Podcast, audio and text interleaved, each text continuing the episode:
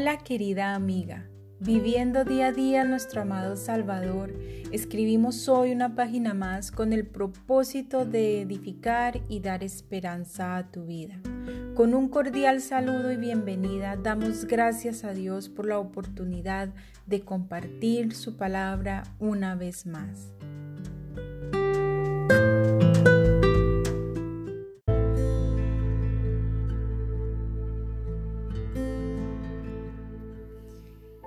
Querida amiga, hoy iniciamos con un nuevo estudio que lleva por título La verdadera guerra espiritual y sus estrategias. Está basado en el texto bíblico de Efesios 6, del verso 10 al verso 18. Esta lección de hoy corresponde a la introducción. Amada, la guerra, según en su sentido estrictamente técnico y según Wikipedia, es aquel conflicto social en el que dos o más grupos humanos relativamente masivos, principalmente tribus, sociedades o naciones, se enfrentan de manera violenta, preferiblemente mediante el uso de armas de toda índole, a menudo con resultado de muerte individual o colectiva y daños materiales de una entidad considerable.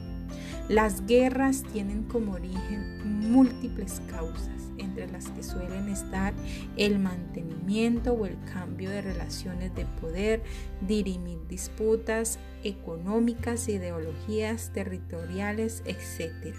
Además de esto, la guerra cuenta con tácticas, estrategias, ejércitos generales y diferentes armas militares, etc. etc. Podríamos extendernos más, pero solo quería dar una pequeña visualización de lo que es una guerra para el mundo. Nuestra meta hoy es entender bajo el punto bíblico en qué tipo de guerra o en qué posición nos encontramos nosotras.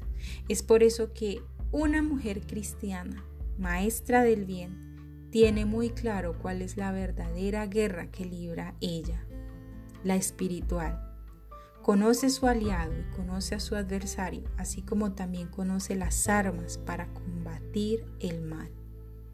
Por lo tanto, en este estudio vamos a aprender cómo luchar esa guerra. Conoceremos quién tiene el poder absoluto y desmantelaremos las estrategias del enemigo. Una de las falencias en el cristianismo hoy es olvidar que hay fuerzas espirituales malignas poderosas que gobiernan este mundo, por lo cual centran su lucha contra el enemigo equivocado. Perdemos tiempo, fuerza y energía tratando de ganar una guerra que solo se gana cuando se está del lado del Rey y poderoso omnipotente Dios, creador del universo y de todo lo que vemos, capaz de crear con su palabra y derrotar con ella misma. Olvidamos también reconocer que el enemigo tiene poder y nos burlamos de él, lo menospreciamos mientras él detrás silenciosamente va ganando terreno importante en nuestra vida espiritual.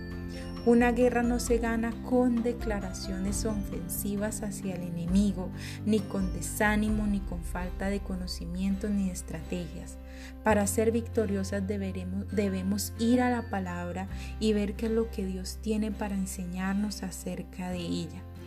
Así que sin más preámbulos, te invito a seguir conmigo este fantástico estudio que te proveerá las estrategias que el Señor nos ha entregado desde su corazón para ayudarnos a ser vencedoras. Oremos, amado Padre, en nombre de tu Hijo te pedimos dirección y guía a lo largo de este estudio para que nos prepares para la verdadera batalla. Danos tu conocimiento, tu sabiduría y ayúdanos a entender cada parte de tu armadura con la cual podremos vencer al pecado y a nuestro adversario.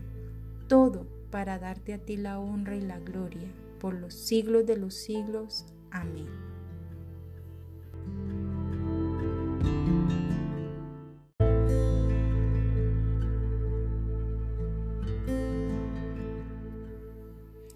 Por el momento y con amor les habló Tania M. Olson. Nos veremos en una próxima oportunidad con una reflexión más aquí en Diario de una Mujer Cristiana.